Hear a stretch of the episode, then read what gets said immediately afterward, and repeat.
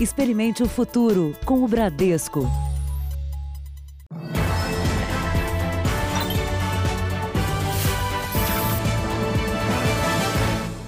Boa noite. Boa noite para você. O Tribunal de Justiça Militar mandou prender oito policiais flagrados numa abordagem violenta em São Paulo. E foi graças a imagens gravadas por moradores que um outro caso de agressão também vai ser investigado em Barueri, na região metropolitana. Este jovem prestou depoimento por mais de três horas. Ele foi espancado por policiais militares na madrugada do último sábado.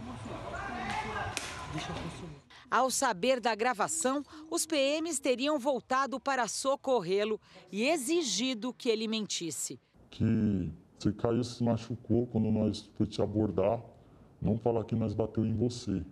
O advogado do jovem disse que vai denunciar ameaças que teriam sido feitas pelos policiais. Dizendo que se falasse da tortura, das agressões, da violência, passaria uma moto preta no local e esse já sabia qual o resultado, que na gíria policial isso significa chacina.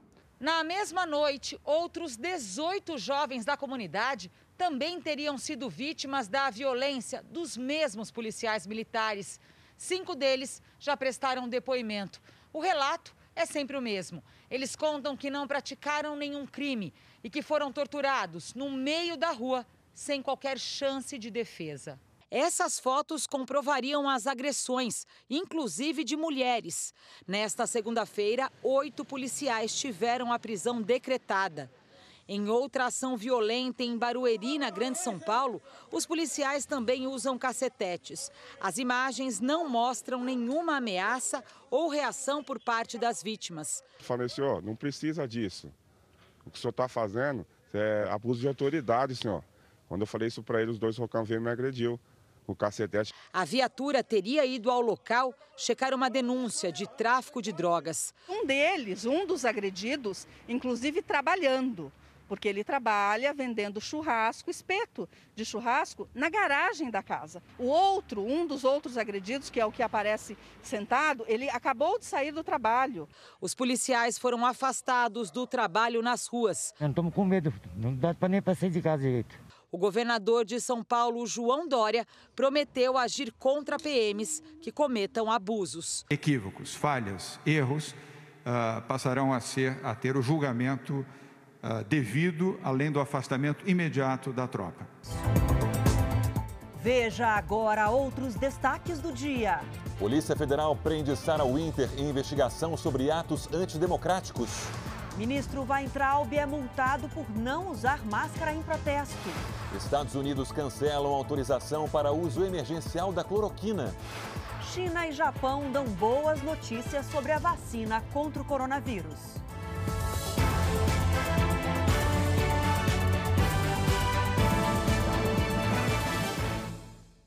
Oferecimento Bradesco, reconhecendo e incentivando nossa gente guerreira.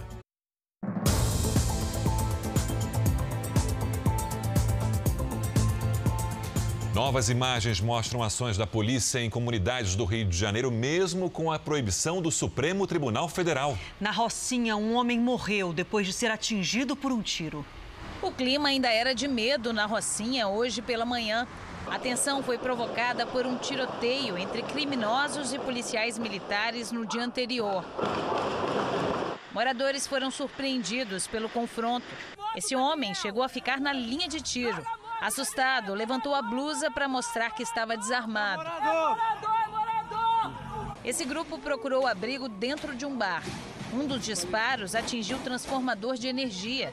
Um policial foi ferido no braço por estilhaços. Outras três pessoas foram baleadas, entre elas um homem que morreu e teria passagem pela polícia. Moradores disseram que o tiroteio teria começado durante uma operação policial. As ações nas comunidades cariocas estão proibidas por decisão do Supremo Tribunal Federal durante o período da pandemia. A corporação nega que a ação tenha sido planejada e afirma que a equipe foi atacada durante a troca de turno na UPP da comunidade. Um outro confronto entre polícia e traficantes foi por causa de um baile funk no complexo do Salgueiro, na região metropolitana do Rio. A lona usada na festa foi recolhida. Um vídeo postado na internet mostra uma mulher dando tiros para o alto. Segundo a PM, o Ministério Público do Rio foi comunicado sobre a operação que teria sido autorizada por se enquadrar em um caso de exceção. A decisão do STF, ela não dá um livre acesso a bandido para fazer o que quiser dentro da comunidade. Os gastos com o Hospital de Campanha de Mauá, na Grande São Paulo, estão na mira do Ministério Público. Hoje foram feitas buscas na Prefeitura e na casa de integrantes do governo municipal. O dinheiro em espécie estava escondido num tubo de ar-condicionado. Com 30 leitos, sendo quatro de UTI, o Hospital de Campanha do município de Mauá foi aberto no fim de abril. Em meio à urgência da pandemia, a contratação foi feita sem licitação. A administração do hospital ficou a cargo de uma organização social, a Atlantic Transparência e Apoio à Saúde Pública, que ganhou um contrato de 3 milhões e 300 mil reais por 90 dias. O negócio chamou a atenção do Ministério Público, que encontrou indícios de irregularidades. Detectou-se uma contratação de um valor eh, significativo, expressivo, mais de 3 milhões de reais, por um período eh, relativamente pequeno eh, e uma empresa que não se apresentava eh, com condições técnicas para o serviço para o qual foi contratada. Hoje, policiais civis e agentes do GAECO, o grupo de repressão ao crime organizado, cumpriram sete mandados de busca e apreensão, que incluíram o gabinete do prefeito, Átila Jacomucci, do PSB, e a casa dele, o secretário municipal de saúde também foi alvo da operação. A empresa, contratada para prestar serviços e fornecer equipamentos para o Hospital de Campanha de Mauá, tem sede em outro município, Barueri, na Grande São Paulo.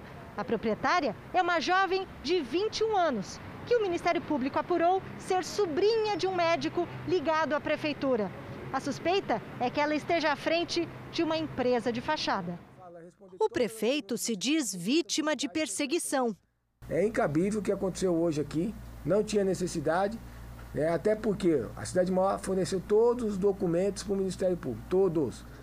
Chamou a atenção de todos nós, temos encontrado numa tubulação de ar-condicionado quantia em dinheiro uh, escondida, é? indicativa, portanto, de uh, uh, origem fraudulenta. Nenhum representante da empresa Atlantic foi encontrado para falar sobre as acusações. O secretário de Saúde de Mauá, Luiz Carlos Casarim, disse que está tranquilo em relação à investigação. Foi publicada no Diário Oficial a autorização para a abertura de processo de impeachment contra o governador do Rio de Janeiro, Wilson Witzel. Witzel é suspeito de envolvimento em compras superfaturadas de equipamentos para o combate à Covid-19. Agora é oficial.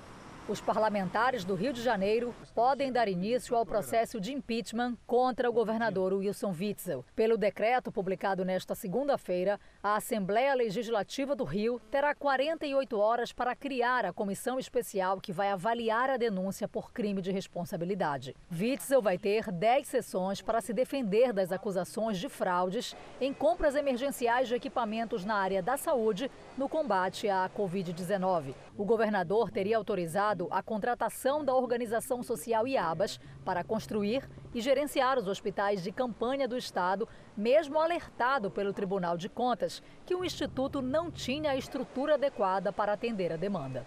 O IABAS teria recebido 256 milhões de reais e só entregou parcialmente um dos sete hospitais planejados.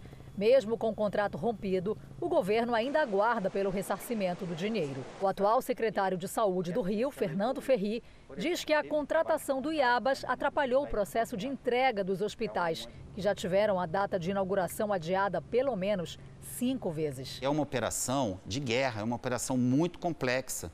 Eu preciso dos respiradores que está faltando no mercado. Eu preciso de remédio que está faltando no mercado.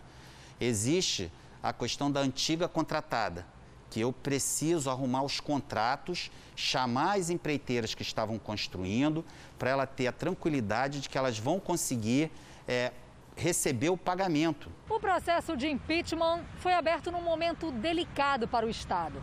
O Rio de Janeiro está prestes a perder os benefícios concedidos pela União para sair do vermelho. O Estado aderiu em 2017 ao regime de recuperação fiscal. Mas, de acordo com o Ministério da Economia, o governo fluminense estaria gastando mais do que pode. E até abril teria deixado de pagar 5 bilhões de reais ao governo federal.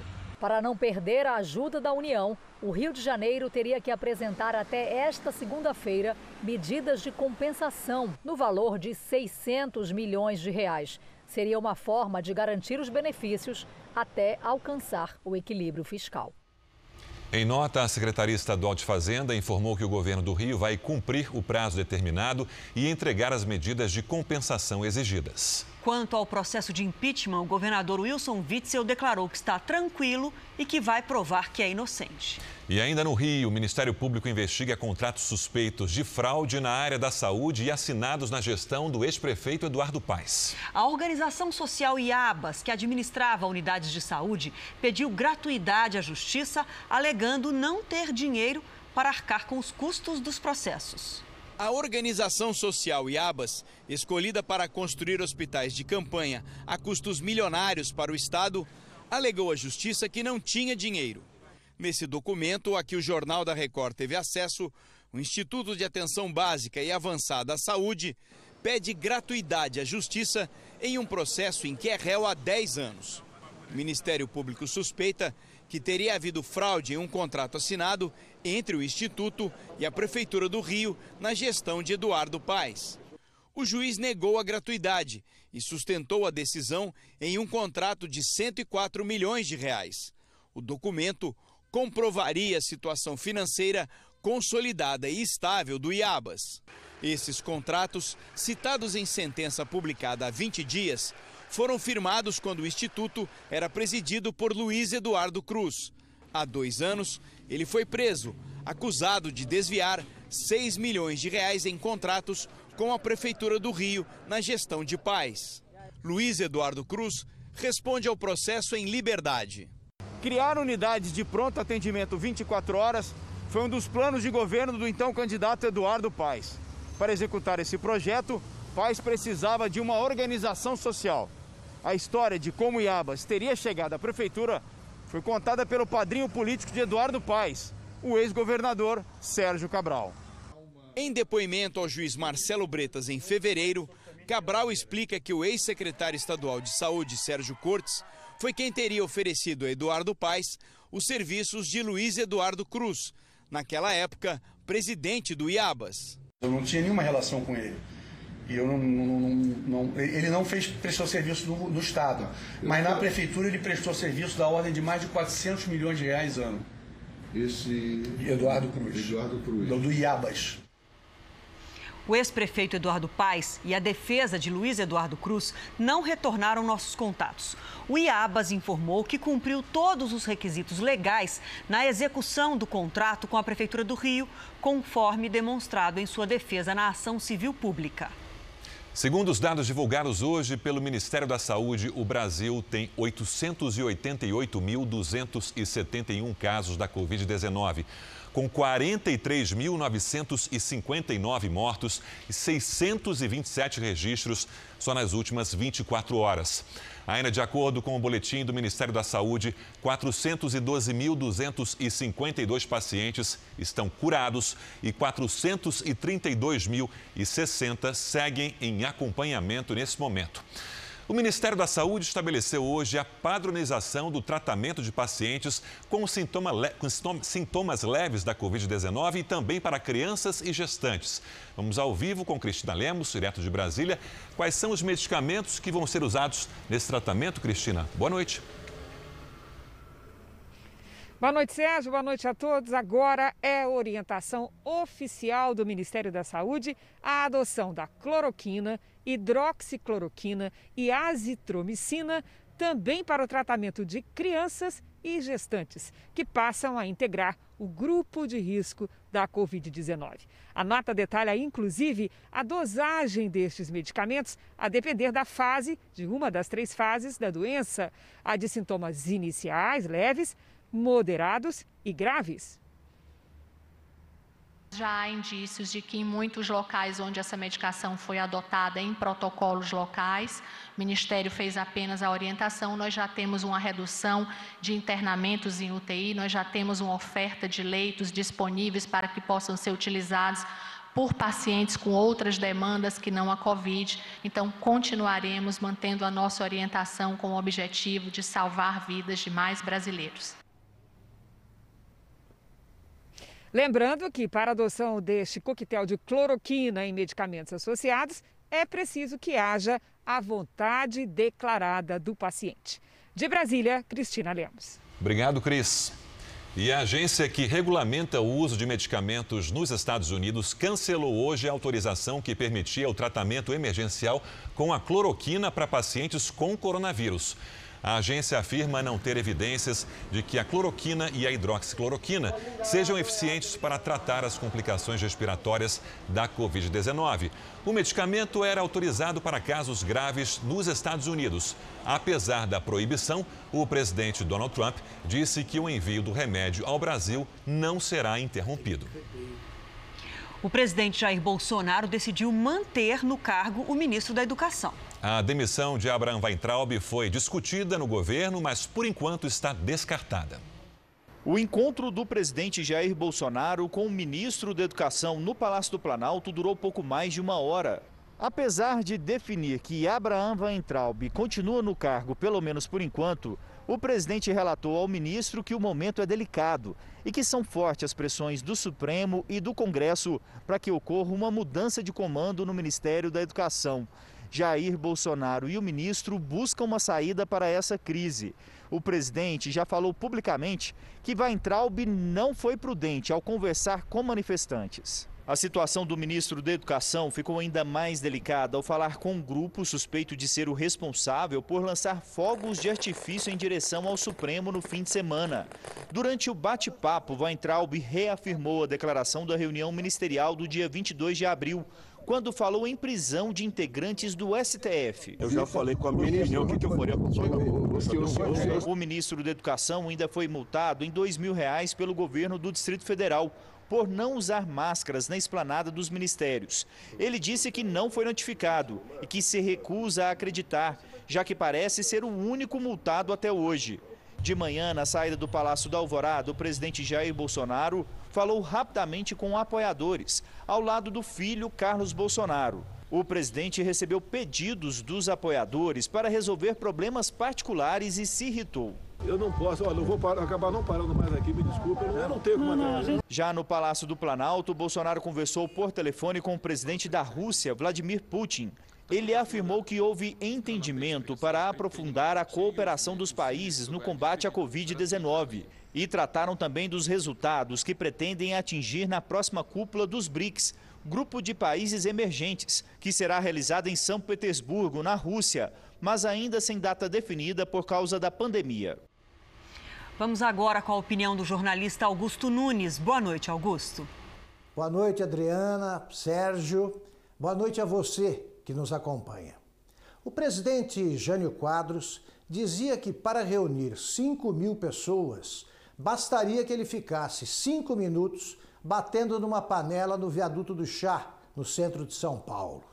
Neste domingo, não chegaram a 500 os manifestantes que apareceram na Avenida Paulista para berrar contra um governo fascista imaginário e exigir o impeachment do presidente Jair Bolsonaro. Igualmente anêmica foi a manifestação dos que sonham com a intervenção militar e o fechamento do Supremo e do Congresso. Os organizadores dos atos antagônicos coincidiram na desculpa esfarrapada. Aspas. Veio pouca gente por causa do frio. Fecha aspas. A temperatura oscilou em torno de 15 graus centígrados.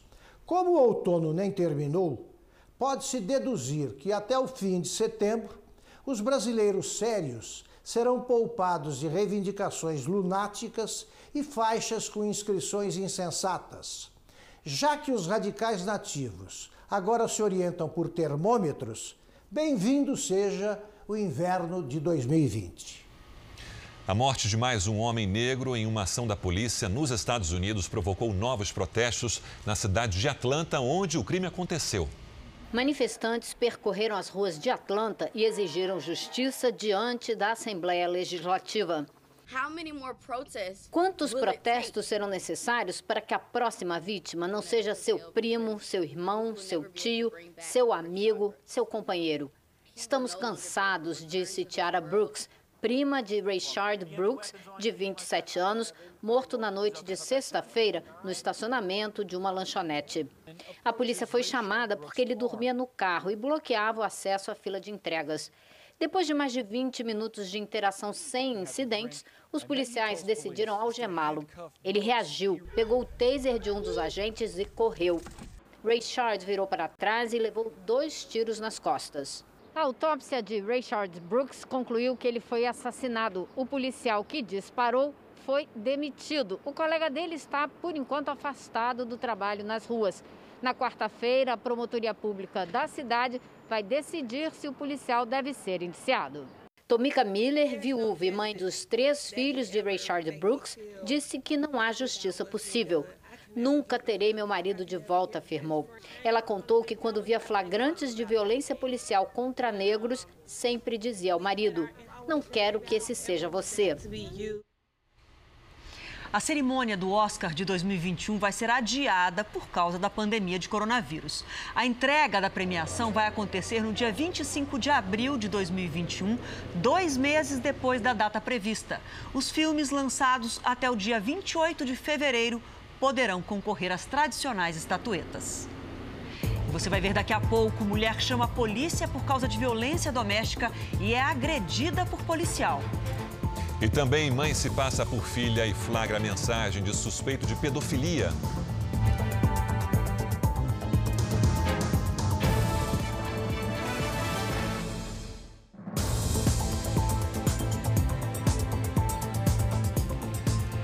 Polícia Federal procura por cinco integrantes do chamado Grupo dos 300. Eles tiveram a prisão decretada, mas até agora só a líder do movimento foi presa. Todos foram alvo de um inquérito que apura crimes contra a segurança nacional. Sara Giromini, que é conhecida como Sara Winter, é a líder do grupo 300 do Brasil, que apoia o presidente Bolsonaro. A Polícia Federal tinha seis mandados de prisão de pessoas ligadas ao movimento, inclusive dela. Apenas Sara foi presa. Na casa dela também foram apreendidos arquivos eletrônicos. O ministro Alexandre de Moraes, do Supremo Tribunal Federal, assinou os mandados e pediu que a ordem fosse cumprida com discrição e que a força policial fosse usada apenas em caso de extrema necessidade. Os advogados disseram que vão pedir a liberdade de Sara. Prisão temporária foi única e exclusivamente pelos fogos de artifício que foram lançados contra o STF. Nesse dia e nesse horário, Sara Winter estava em casa nós temos um, uma montanha de, de álibis para provar isso. Nós temos imagens, temos testemunhas, temos a vizinhança. A prisão de Sara Giromini é temporária, por um período inicial de cinco dias, e foi um pedido da Procuradoria-Geral da República na última sexta-feira, um dia antes do ataque com fogos de artifício ao prédio do Supremo. Os mandados de prisão dos integrantes do grupo ocorreram dentro do inquérito que investiga o financiamento de protestos antidemocráticos e de crimes contra a Lei de Segurança Nacional, aberto em abril no Supremo Tribunal Federal. Recentemente, Sara apoiou várias manifestações em Brasília, incluindo a tentativa de invasão ao Congresso Nacional e uma caminhada com tochas em protesto contra o STF. No último sábado, a Secretaria de Segurança do Distrito Federal desmontou o acampamento do grupo liderado por ela na esplanada dos ministérios. Sobre os ataques ao STF, o ministro-chefe da Secretaria-Geral da Presidência, Jorge de Oliveira, escreveu em uma rede social que isso é contrário à democracia. E o presidente da corte, Dias Toffoli, disse que o Supremo jamais se sujeitará a nenhum tipo de ameaça. O governo já tem o substituto de Mansueto Almeida na Secretaria do Tesouro Nacional. Ele anunciou no fim de semana a decisão de deixar o cargo. Vamos ao vivo a Brasília com Luiz Fara Monteiro. Fara, boa noite. Oi, Sérgio, boa noite, boa noite a todos. O ministro Paulo Guedes comunicou ao presidente Jair Bolsonaro sobre a escolha do economista Bruno Funchal para o cargo. Ele é atual diretor de programas do Ministério e considerado pelo ministro Paulo Guedes como uma pessoa de diálogo. Funchal participou ativamente das negociações com o Congresso Nacional do projeto que liberou 60 bilhões de reais em ajuda a estados e municípios por conta da pandemia do coronavírus. Já o atual secretário Mansueto Almeida foi um dos articuladores da reforma da Previdência, mas desde o ano passado já havia manifestado o desejo de deixar o governo. A proposta de equilíbrio das contas públicas ficou conhecida no Congresso Nacional como Plano Mansueto. A posse do novo secretário já tem data marcada, final do próximo mês, dia 31 de julho. Adriana. O auxílio emergencial veio em boa hora para muita gente que precisa, mas também tem aqueles que recebem indevidamente o benefício. A Patrícia Laje já está aqui para falar com a gente. Boa noite, Patrícia. É boa um noite, golpe, Adriana. né? Como é que essas fraudes estão acontecendo? Pois é, Adriana. Boa noite para você, boa noite para você de casa. Olha, as fraudes existem e podem configurar em até dois crimes. O primeiro é a falsidade ideológica, que ocorre quando a pessoa preenche a solicitação omitindo informações ou fornece dados falsos. O segundo é estelionato, a vantagem indevida. E aqui tem um agravante. Quando o crime é contra o governo, há um aumento de até um terço da pena. Agora, as duas situações são graves. Mas se a pessoa tentou dar um jeitinho para receber, depois se arrependeu, ela pode devolver o dinheiro e se livrar de um processo?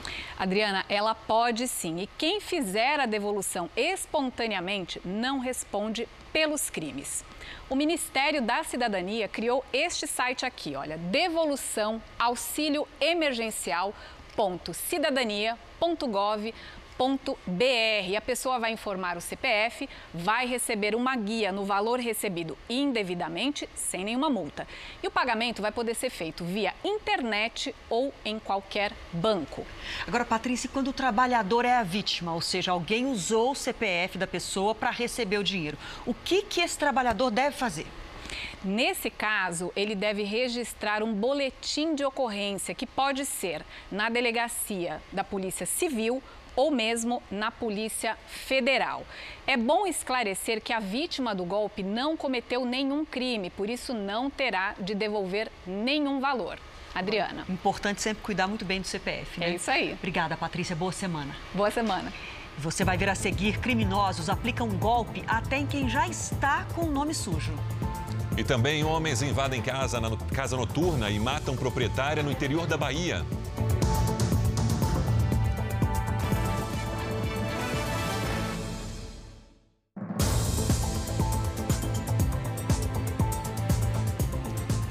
A semana começou com muito frio no sul do país. Na Serra Catarinense teve geada e temperatura abaixo de zero. Vamos ao vivo conversar com o repórter André Hold, que fala de Florianópolis com a gente. André, boa noite para você. Esse frio intenso vai continuar aí pelos próximos dias? Boa noite. Amanhã o frio continua e pode gear novamente em, em, alguns pontos da serra aqui do estado. Hoje o registro foi de 2,4 graus negativos em Bom Jardim da Serra. Os gramados amanheceram cobertos pela geada. As condições melhoram um pouco nesses últimos dias do outono, mas a previsão de temperatura mínima ainda é de 1 grau negativo amanhã pela manhã. Somente na quarta-feira, os termômetros já não devem mais registrar temperaturas abaixo de zero na Serra. Adriana, Sérgio. Obrigada, André. E já emendamos aqui então a previsão do tempo. É a última semana do outono, né, Lidiane? Verdade. E a gente tem um destaque que é de Goiânia, que foi a capital com o ar mais seco do país, 39% de umidade, Lid. Difícil respirar, né? Difícil. E como é que fica agora com o inverno? Isso piora, né? Piora bastante, viu, Adriana? Boa noite para você, para todo mundo que nos acompanha. A gente vai ter aí dias quentes e secos no Brasil Central, viu? Amanhã a umidade cai para menos de 25% entre o Paraná e Minas Gerais e também no centro oeste. Nada de chuva em toda a área clara aqui do mapa, viu? Agora, já para a região nordeste, essa é época que tem mais chuva, né? Alguma alerta para lá? Tem também, viu? Não para de chover na costa nordestina e por isso tem risco de deslizamentos entre o Recôncavo Baiano e o Rio Grande do Norte. E as ondas podem chegar aos 3 metros de Porto Seguro até Natal e aos 2,5 no litoral do Sudeste. Nas capitais da metade sul, faz frio. No interior dos estados, aí o tempo fica quentinho. Em Curitiba, por exemplo, chuva fraca com mínima de 11 e máxima de 18 graus. Em Campo Grande, faz 29. No Rio de Janeiro vai ser aquele dia de chuva bem fraca com máxima de 24. Em Palmas, 32 e até 31 graus lá em São Luís com pancadas de chuva. Em São Paulo, o tempo vai ficar seco e quente também. A madrugada vai ser geladinha, o dia começa também bem frio, com 13 graus, e aí à tarde 23, uma diferença grande entre as temperaturas. 10 graus, né? 10 graus. Que vem o inverno. É isso. Obrigada, até, até amanhã. amanhã. É difícil até de acreditar. Mesmo durante a pandemia, golpistas se aproveitam da fragilidade alheia para tomar dinheiro de quem já tem tão pouco. Você está vendo aí na tela um QR Code, aponte a câmera do celular para saber mais sobre como os criminosos agem e, claro, se proteger desses golpistas. Com dívidas no cartão de crédito, esta mulher que prefere não se identificar encontrou nas redes sociais uma empresa que cobrou 300 reais para limpar o nome dela no SPC. Quando eu depositei o dinheiro, ela falou: daqui 30 minutos vai apanhar nada as contas. E eu estou esperando até hoje. Ao perceber o golpe, ela tentou contato com a suposta empresa, mas foi bloqueada e não recuperou o dinheiro. Eu deixei de pagar minha luz, minha água, para fazer isso aí. Um levantamento feito em todo o país apontou que 66% das famílias brasileiras estão endividadas. Para não permanecer inadimplente e evitar golpes, a recomendação é negociar direto com o credor o momento ele acaba propiciando isso, as pessoas estão mais em casa, né? Então é mais fácil de localizar, ou estão sempre navegando nas redes sociais. Isso acaba, elas acabam sendo aí presas fáceis, né, nesse momento. A única maneira de regularizar a situação do nome é procurar o credor, estabelecer ali um processo de negociação, fazer um parcelamento e saldar a dívida. As alternativas disponíveis na internet podem ser atrativas e também perigosas. O dinheiro investido dificilmente é recuperado. É importante o consumidor ficar atento, né? não cair nesses golpes, né? nesses golpes de, de vida muito fácil, de dessas promessas miraculosas, né? de, de limpar o nome sem pagar ou pagar apenas uma fração do valor devido, porque isso, isso não acontece, isso não é real. Quem foi enganado faz questão de alertar. Eu fiquei duas noites sem dormir. Até hoje eu não durmo. Não do, do fato pelo dinheiro, porque dinheiro, você trabalha, você corre atrás, você ganha. O difícil não é esse, o problema é o golpe. Ele foi golpista comigo, eu errei também. Porque eu, quem quer as coisas fáceis, eu faço saiu caro, né? Voltamos a falar sobre a pandemia da Covid-19. Com o aumento de casos e riscos para o sistema de saúde, cidades do Rio Grande do Sul e Curitiba, no Paraná, recuaram nas medidas de abertura da economia. O freio na reabertura da economia atinge mais de 100 cidades gaúchas, entre elas a turística Gramado. O estado foi dividido em 20 regiões por cores. Quem estava no laranja já tinha permissão de flexibilizar alguns setores. Quatro delas agora estão no vermelho, que significa alto risco para a Covid-19 e prevê mais rigor no controle. A mudança na classificação de risco foi necessária, segundo o governo, devido ao aumento no número de casos da doença. Nós agimos agora para evitar problemas lá na frente, para evitar que haja um esgotamento do nosso, uh, uh, da nossa oferta de leitos no estado do Rio Grande do Sul. Com as novas medidas, o comércio de rua e os shoppings terão que fechar as portas. Restaurantes, padarias e lanchonetes só podem funcionar com serviço de entrega. E os hotéis devem operar apenas com 40% da capacidade.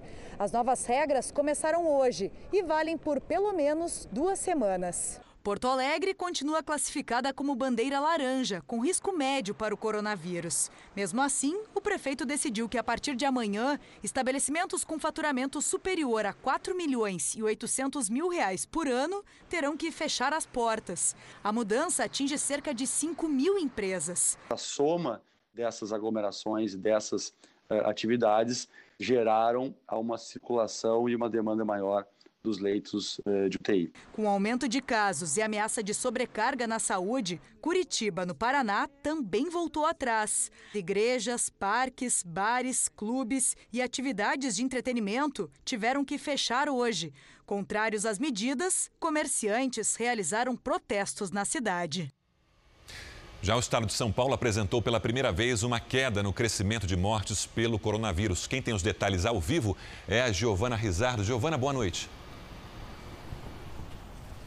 Oi, Sérgio, boa noite para você, boa noite para Adriana e para todo mundo. É, aqui no estado de São Paulo houve uma desaceleração do número de pacientes que morreram então aqui no estado. E a comparação ela é feita da seguinte forma: o governo compara o crescimento de mortes semana a semana. E nas últimas três semanas foi registrada uma queda no crescimento, o que significa uma redução na velocidade das mortes. O coordenador executivo do Centro de Contingência do Coronavírus aqui no estado, João Gabardo, explicou que, mesmo com o aumento dos casos no interior, a Grande São Paulo teve uma redução ainda mais significativa. Com essa comparação, o total de óbitos ficou menor. De acordo com a Secretaria de Saúde do Estado, o índice de letalidade também caiu. É o que compara justamente o número de casos confirmados proporcionalmente com o número de mortes. Sérgio e Adriana. Obrigado, Giovana.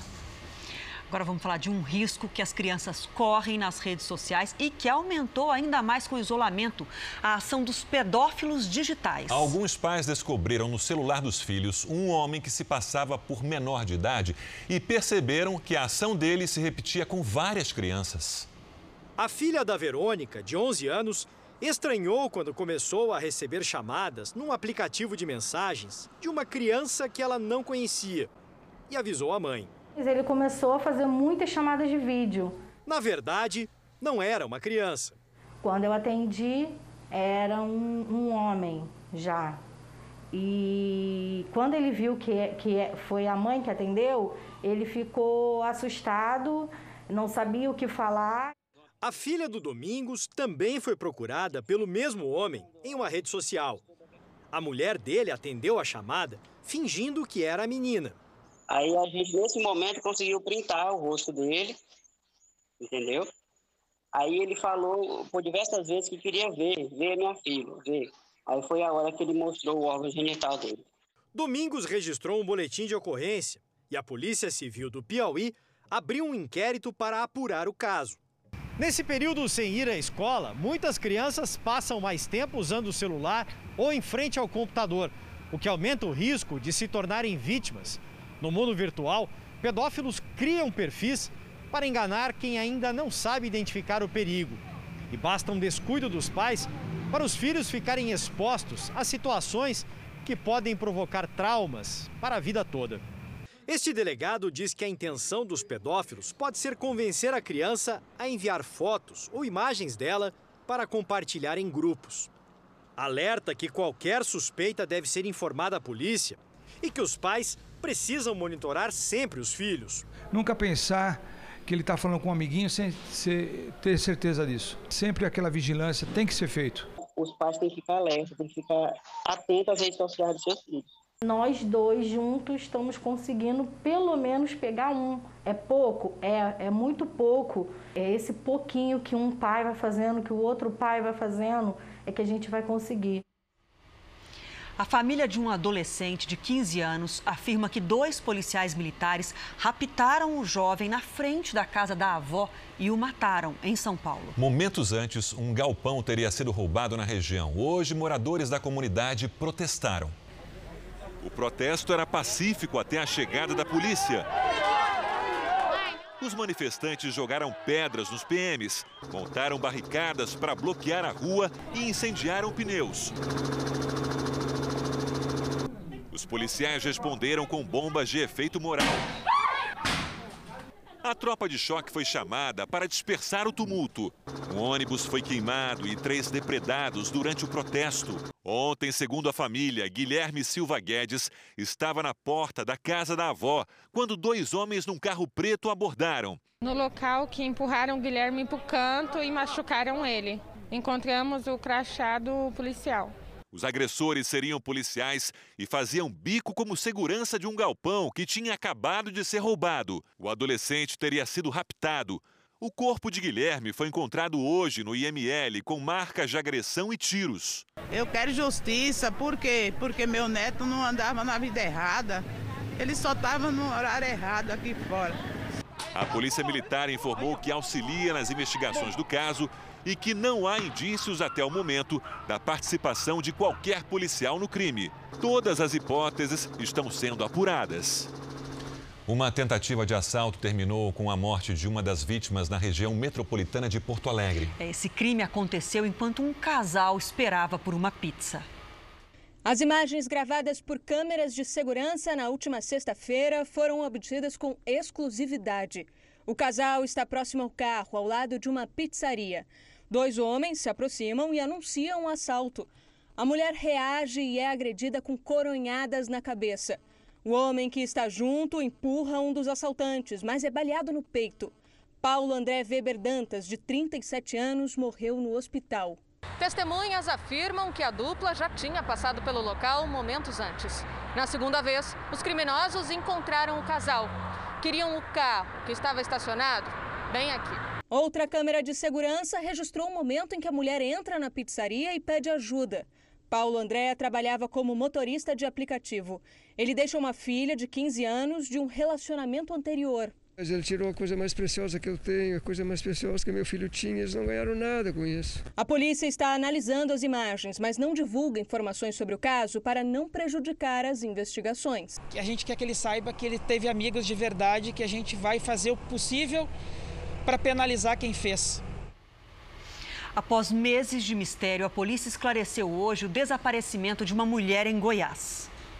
Lilian de Oliveira tinha 40 anos e foi morta em 13 de fevereiro por Ronaldo Rodrigues, horas depois de chegar ao Brasil vinda da Colômbia. Segundo a investigação, o assassino também viajou para o país e chegou a se hospedar no mesmo hotel da vítima, mas só cometeu o crime no retorno. Ronaldo confessou ter agido a mando de Juscelino Pinto Fonseca, de 60 anos, um empresário da cidade de Pires do Rio, interior de Goiás. O mandante do crime era amante de Lilian. Os dois tinham uma filha de quatro anos. Preso, Juscelino contou que estaria sendo chantageado por ela, que ameaçava revelar à família dele sobre o relacionamento. Ele disse que estava mantendo a Lilian na Colômbia e aqui no Brasil também, e a Lilian já estava com outra pessoa. O corpo de Lilian foi incinerado no mesmo dia em que ela desapareceu, nesta fornalha no laticínio do Juscelino. As cinzas teriam sido jogadas neste terreno na zona rural. Ele informa que desferiu um golpe de marreta que estava do lado do banco na cabeça da vítima, né, que de imediato é, desfaleceu, mas ele precisava chegar no laticínio até por volta de três horas que era o momento que todos ali, os funcionários, saíam, deixavam o estabelecimento. A babá da filha do casal informou sobre a chegada de Lilian e também vai responder por participação no crime. Nós estamos todos chocados, né? E foi muito crueldade que eles fizeram com a Lilian e agora nós queremos justiça. No interior de São Paulo, uma mulher chamou a polícia para denunciar uma violência doméstica e acabou agredida pelos PMs. Nas imagens registradas por uma câmera de segurança, a jovem de 22 anos parece conversar com o policial quando começa a ser agredida. O PM dá três golpes de cacetete contra a mulher, que tinha chamado a polícia em um pedido de socorro. Ela havia acabado de ser vítima de violência doméstica praticada pelo irmão. Ela conta que a atitude do policial foi motivada pelo questionamento que ela fez sobre o atendimento recebido durante a ocorrência. Quando os policiais entravam dentro do carro para ir embora, eu olhei para esse policial que agrediu. Falei assim, muito obrigado pelo serviço prestado. Quando eu disse isso, ele não gostou, com o cacetete, enfim. Depois da agressão, a jovem foi levada na viatura da polícia até a delegacia de Presidente Prudente, onde chegou a ser ameaçada de prisão por desacato. Após algumas horas, a jovem deixou o local sem conseguir registrar a ocorrência de agressão contra o irmão e o policial. As advogadas da vítima já denunciaram o caso ao Ministério Público. Então, assim, uma, uma lista longa, inicia com a omissão de socorro, a prevaricação por não cumprir uma função pública, do, né, como agente do Estado, a lesão corporal, o abuso de autoridade, e dentre outras tipificações da, da conduta dos agentes. A Polícia Militar informou que vai investigar a atuação do PM. Câmeras de segurança registraram o assassinato da dona de uma casa noturna no interior da Bahia. Um funcionário tentou escapar, mas foi atingido dentro de uma piscina. O crime ocorreu em Jequié, cidade de 150 mil habitantes. O alvo dos criminosos foi a dona desta casa noturna e as câmeras gravaram tudo, desde a chegada dos homens numa moto. Eles seguem para os fundos da propriedade. A presença de homens armados provoca uma correria. Em instantes, um atirador chega e um funcionário da casa tenta escapar dos tiros pulando na piscina. Ele foi atingido e segue internado em estado grave. A dona da casa, Gerlane de Jesus, de 32 anos, também foi baleada e morreu na hora. A polícia já identificou os autores do crime, mas ainda não chegou até eles. Segundo as investigações, a morte seria uma forma de intimidar os funcionários da boate a não repassar informações de frequentadores para a polícia. Em plena quarentena, mais uma vez, festas clandestinas foram denunciadas à polícia. Em uma delas, em Belém, 80 pessoas foram detidas. Nessas imagens cedidas pela polícia, dá para ver a quantidade de jovens aglomerados na sacada e nos cômodos da casa. A festa foi em um dos bairros mais populosos de Belém. Após uma denúncia anônima, a área foi cercada pela polícia. Barreiras foram montadas nas ruas. Ninguém podia passar.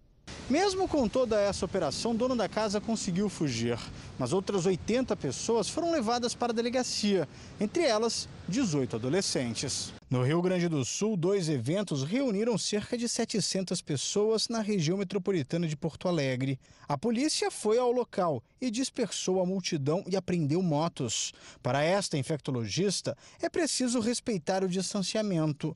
Caso contrário, a situação pode piorar. Precisamos lembrar que locais com aglomerações aumentam em muito o risco não só do contágio, como também aquela pessoa, ao ser infectada, levar para o seu núcleo familiar essa infecção.